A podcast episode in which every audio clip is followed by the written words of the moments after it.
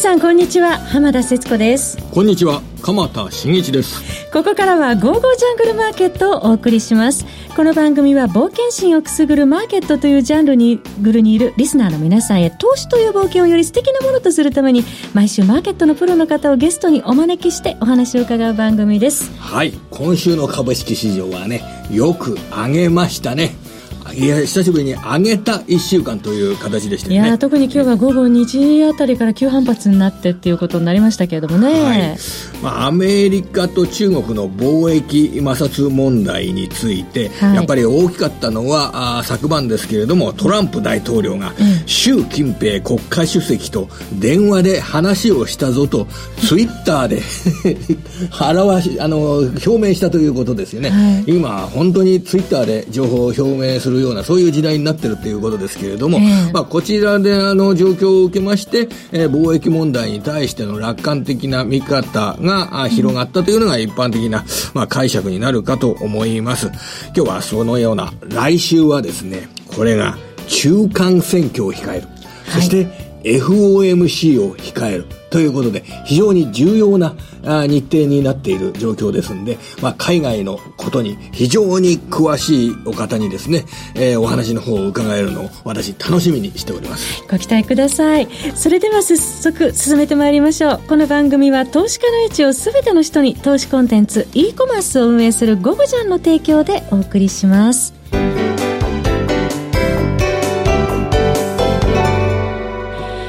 て、決算もね、あの、はい、竹縄ですけれども。先週のこの番組で、えー、先週は非常にマーケット悪かった時なんですけど、えー、金曜日に引けた後に、あの、新月価格4063が決算発表を行って、はい、業績の増額修正、そして配当も増加させたというようなことで、この新月価格の業績の動向っていうのはやっぱりすごくいいんじゃないか。うん、まあ、半導体の材料ですとかね、あと、世界中にこの塩化ビニール、塩塩化ビニール樹脂っていう、あのこのね、建設で使われるような材料を供給しているメーカー、素材メーカーとして非常にいいんじゃないかっていうような話しましたけれども、やっぱりあそこでちょっと変わったような気がするんですよね。うん、で、全体のマーケットは今週の月曜日も波乱相場だったんですけど、新越価格がドカンと上げましたでしょ、はい、月曜日。まあその状況で、まあこの業績で、えー、この配当金でなかなか売りにくいよね、というような株がが日本企業でたくさん出てきたということが、僕はあの株価の上昇した背景要因の一つにあるんじゃないのかなと思ってます。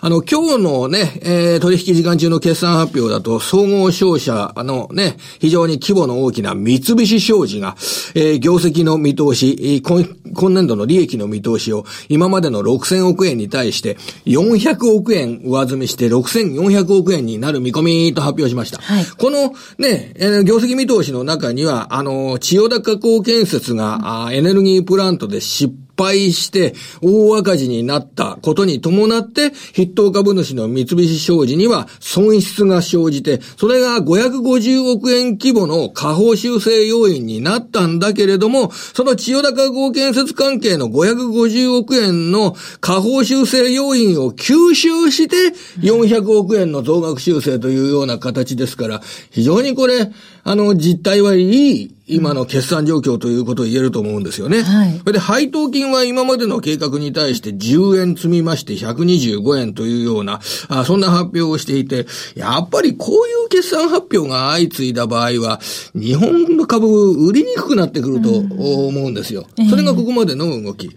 あるいはですね、あの、自社株買いの発表っていうのも今回の決算発表だとよく見られていて、はい、今週よく上げた株で化学メーカーの大手の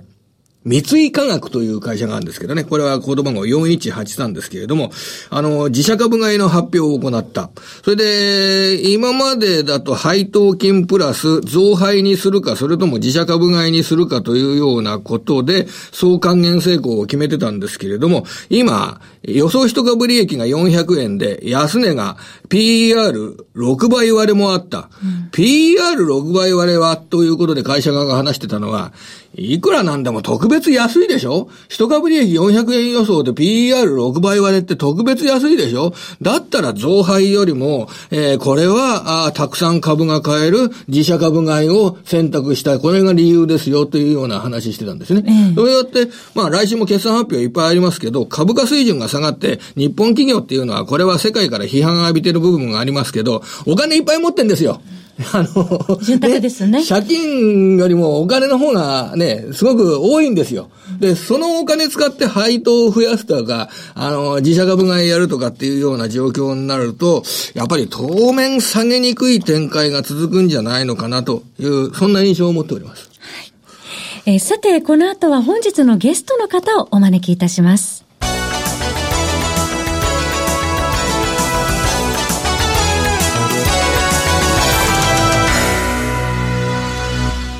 さて、本日のゲストをご紹介しましょう。為替といえばこの方、島力夫さんです。島さん、こんにちは。こんにちは。よろしくお願いします。よろしくお願いいたします。お待ちしておりました。はい。あまあ、実質的に、あの、とりあえず、ちょっとだけ、あのー、今晩の、あの、雇用統計ですとかがありますけど、雇用統計はどうですか？あまりこれは、あの、関心持たなくても大丈夫ですかアメリカの雇用統計。雇用統計は、まあ、前回、あの、悪い数字だったので、台風の影響で、その反動で、まあ、少し雇用増は大きくなるんじゃないかなと思います。はい、ただ、まあ、注目は賃金なんでしょうけれども、あの、ちょっとこのところのインフレ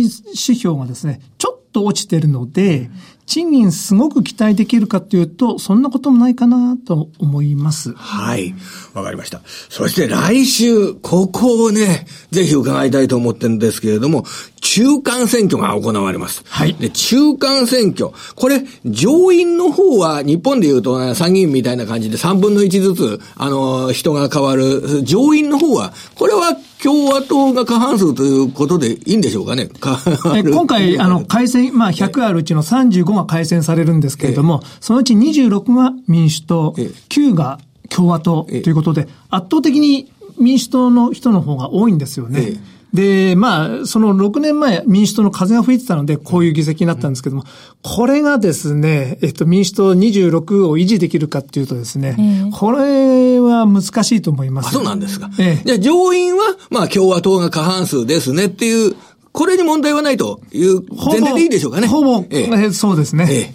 そこで下院ですよ。まあ日本で言うと衆議院みたいなもんですよね。はい、あのちょっといつも単純化して物言っちゃってすいませんね。あの、私自身が衆議院みたいなもんですよね、なんて、ちょっとアメリカ人に失礼かもしれませんけど。いやいや、まあまあそうですけど。まあわかりやすいようにするとそんな感じですけれど、はい、こちらの、状況とマーケットの反応というのがどんな状況になるのか、えー、まあ、伺いたいです。えっ、ー、と、一般的に言われているのは、今のところ民主党が少し優位ですね。まあ、民主党が過半数を取る確率が高いのでしょう。まあでもそれはあの、マーケットの予想通りなので、マーケットに対するインパクトはあまり大きくはないと思います。ただ民主党がですね、大勝ちした場合、それは明確にトランプ政策に対する批判ということになりますので、民主党はやっぱりちょっとだんだん暴れやすくなるんじゃないですかね。で、トランプ政策もですね、少し気持ちまあ、あんまり変わらないですけども、若干ブレーキがかかると。そういうことだと思います。で、あまり織り込まれてないんですけれども、3割ぐらいの確率で多分共和党が勝つ可能性もあると思います。その時は、まあトランプ政策が支持されたということで、まあ金利は多分上昇すると思いますし、まああの、共和党がですね、引き続き、えー、議会を制するとなると、えー、財政がもっと出ます。はい、えー、財政政策が、えっ、ー、と、もっと出てくると思いますので、まあ金利上昇、景気刺激、ドルは強い。ということになるんじゃないですかね。で、株高というシナリオ、ね、株高ですね。多分、うん、あの、今のお話によると、はい、あの、島さんは、金利上昇、はい、ここをやっぱり、すごく自信を持っておっしゃられたような感じがするんですけどね。はい、いつももちろん自信があるというか、金利上昇、これはやはり、あの、ほぼ、あの、共和党が勝った場合は、マーケットの、あの、鮮明な反応として現れるわけでしょうかね、これ。あ、金利は上昇する方向で反応すると思います。うん、まあ、でも、このところですね、ちょっとインフレ的なものがですね、数字があんまり良くないので、金利は気持ち下がってます。それからですね、まあ、アメリカの GDP とか、そういう数字を見ますと、内容はそれほど良くないということで、一部のエコノミストの方はですね、ちょっとピーク感があるんじゃないかと言い始めている人もいらっしゃいます。うんそれで、通貨の動き、ドル円の動き自体についてはですね、これ、ちょっと動きが乏しくなってるかなというような印象も受けるんですけれども、そのアメリカの選挙の動向などと合わせて、通貨の取引でどんな実践的なあの考え方を持てばいいかというのを教えていただきたいんですけれどもね。この通貨なんですけれども、あのドル円が本当に動かなくてですね、まああの、経済の状況だけを見れば、まあ、ドルは、あの、金利も高いですし、景気も好調ですし、株価も、まあ、最近崩れてますけども、株価もずっといいですから、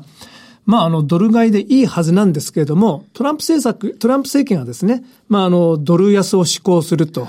まあ、あの、為替条項も適用するぞと。と言ってるので、上は上で抑えられて、下は下でいけなくてという状況になっておりますけれども、これがまあ、いつかはですね、えー、ブレイクしてくるとは思います。思いますが、ちょっと今のところ見えない。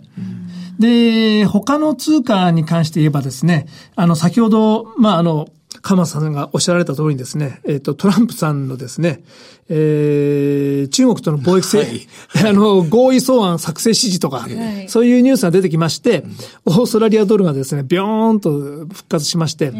まあ、あの、10月の相場っていうのは何だったかと言いますと、まあ、ペンスさんがですね、あの、貿易戦争はこれから続くぞ、みたいな、中国に対して厳しくぞっていうまあ、あの、演説をされて、それを見てみんなびっくりしてですね、まあ、あの、リスクオフって言いましょうか、株を売ったりとかですね、いろんな形でですね、えー、反応したんですが、為替市場ではですね、そうなるとやっぱりオーストラリアドルを売って円買いじゃないかっていうことで、あんまり円高にもいかなかったんですが、うん、オーストラリアドル円ロング、オーストラリアドルショートの円ロングっていうポジションがちょっとマーケットに溜まっちゃったんですよね。そうなんですか。ええーうんそれが数日前からちょっとひっくり返り始めまして、で、そこで、まあ、あの、10月の相場は、まあ、あの、中国に対する懸念で下げたんですけれども、それはもうみんな心配しなくていいよっていうようなトランプさんのですね、あのツイートでひっくり返っちゃいましたんで、まあ、あの、それで、まあ、オーストラリアドルも、あの、ショートカバーで急激に上昇してしまっているという状況になっておりますが、これが続くかどうかっていうのはですね、ちょっと見えないところでもあります。それで、あの、まあ、中国とのですね、貿易交渉もですね、11、まあ、あの、会談もですね、11月の末ですから、はい、今、この選挙の前にですね、いいことだけ言ってるだけかもしれないですから、はいあの、やっぱり油断できないんですよね。えー、あそうですね。それ、11月6日の投票というような形でもう本当に中間選挙が目の前にあるわけですね。はい、中間選挙が目の前にあって、あれ、じゃあトランプさんのツイッターというのは、習近平さんと、えー、電話で話したぞという、そのツイッターというのは株価を意識してたんでしょうかね、やっぱりこれ。いや、当然でしょう。すごい意識してたっていうことですね。えー、あのー、これがですね、例えば会社の社長でですね、俺の決算はいいぞとか言ったらですね、相場操縦逮捕されるとこなんですけれども、まあ、大統領ですか？ら何やってもいいんですかね？いや、そうすると、選挙が終わった後というのは、それでもしも確定すれば、もうこんなこと言う必要ないやっていう、そういうことになるんですか、ね、え、まあ、あの、11月の末にですね、やっぱり会談取りやめだとかですね、いくらでもあり得ることでも、島さん、その、選挙が終わったら、そんなに強硬な姿勢を、で、トランプ派に向けて取る必要もないな、少しもう一回休んでもいいなっていうことで、ツイッターが利用されなくなって何も言わなくなるってことないですかね ?3 週間ぐらい。これ。いや そんなことはない。あの人は、あの、語り続けると思いますけども。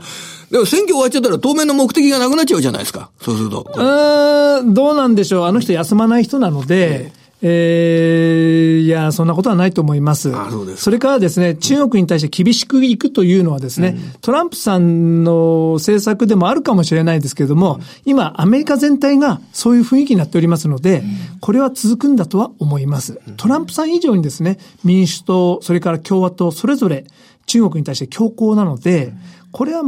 間違いなく続くんじゃないですかね。まだまだ米中の関係には予断許さないという状況でしょうかね。だと思います。えー、そして一方、ヨーロッパでも先月から大きな動きいろいろありましたけれども。メルケルさんが、もう、でも、ちょっと長く、あの、首相をやりすぎたんじゃないですか？あんな先進国で、そんなに長く首相トップをやっちゃいけなかったんじゃないですか？それもあるのかもしれないですね。ドイツどうでしょう？えー、えー、っとですね、経済が好調のはずで、ドイツでですね、まあそういうあの、ポピュリスト的っていうのはあれですけれども、やっぱりちゃんとですね、国境を守るようにとかですね、そういう意見が出てきたっていうことは、やっぱり大きいんじゃないですかね。あの、一つ面白いのがですね、はい、イギリスにエコノミストっていう雑誌ありますよね。はい、結構まあ保守派のですね、市場原理主義的な雑誌なんですけれども、ずっとトランプさんのことを批判してたんですが、最近ちょっと違ってきたんですよ。で、やはり我々はそういうグローバリストの方向にあまりにも行き過ぎてたんじゃないかと。あのー、今、キャラバンがですね、国境、アメリカの国境に向かってどんどんどんどん来てますよね。はい、あれに対してもエコノミストは何て言ってるかというと、アメリカの民主党は何も発言してないと。これは止めないといけないんだと。民主党は何やってるんだと。うん、と、はっきり言ってるんですね。やっぱり、やっぱりそういう国境を守るとかですね、民族を守る、国家を守るっていうところに、ちゃんと配慮していかないと、未来が続かないっていうところに、まあ、従来のグローバリストも気づいてきたんじゃないんですかね。そういう意味ではやっぱり、あの、ヨーロッパもちょっと方向転換だと思います。で、えー、ちょっと経済指標が悪くなってるのが、あの、心配ですね、欧州。あの、はい、イタリアの問題は全然心配してないんですけれども、まあ、ちょっと、もうちょっとポピュリスト的に全体にいくと思いますし、それ、やっぱり、あの、求心力を失ってきます。それから、あの、経済ちょっとですね、あまりいい数字が出てないので、来年の夏以降、利上げということになってますけども、この路線がですね、ちょっと先延ばしになるかもしれない。はい、そうなってくると、ユーロ厳しいかなと思います。うん、ユーロについては、その、あの、金利引き上げのシナリオっていう、までの引き上げっていう、のシナリオっていうのが、少し先延ばしになるような。こともあります可能性はあると思います。はい。あと、ブレグジットの波乱っていうのはもう落ち着いてきたっていう捉え方でいいんでしょうか、あ、これはちょっとよくわからないんですけれども、うん、あのー、ここまあ、昨日からですね、えっ、と、金融サービスに関して、えー、EU とイギリスの間で暫定合意があると、そういう観測が流れております。11月21日までにですね、えっ、と、合意するということになっております。えー、やっぱりその、まあ、ちょっとイギリスのですね、保守党のこのハードブレグジット派って言いました。タカ派を抑えられるかどうか、ここがポイントなんですけれども、おそらくメイさんはもうこれで行きた、行くんだということで、えー、昨日のですね、暫定合意の内容、まあ、あの、EU とイギリスはほぼほぼ同じようなあの制度であれば、あの、単一市場へのアクセスを認めると、という路線で行くんだと思います。で、それは EU がイギリスの上に立つんで、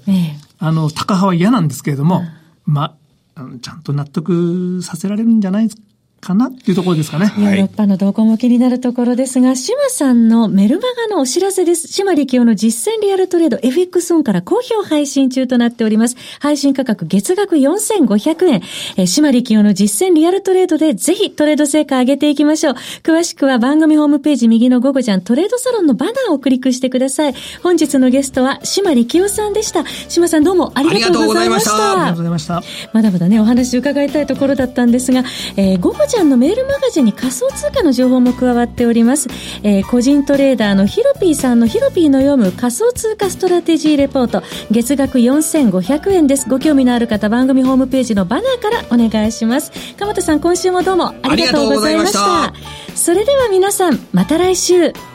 この番組は投資家の英知をすべての人に投資コンテンツ e コマースを運営するゴゴジャンの提供でお送りいたしました。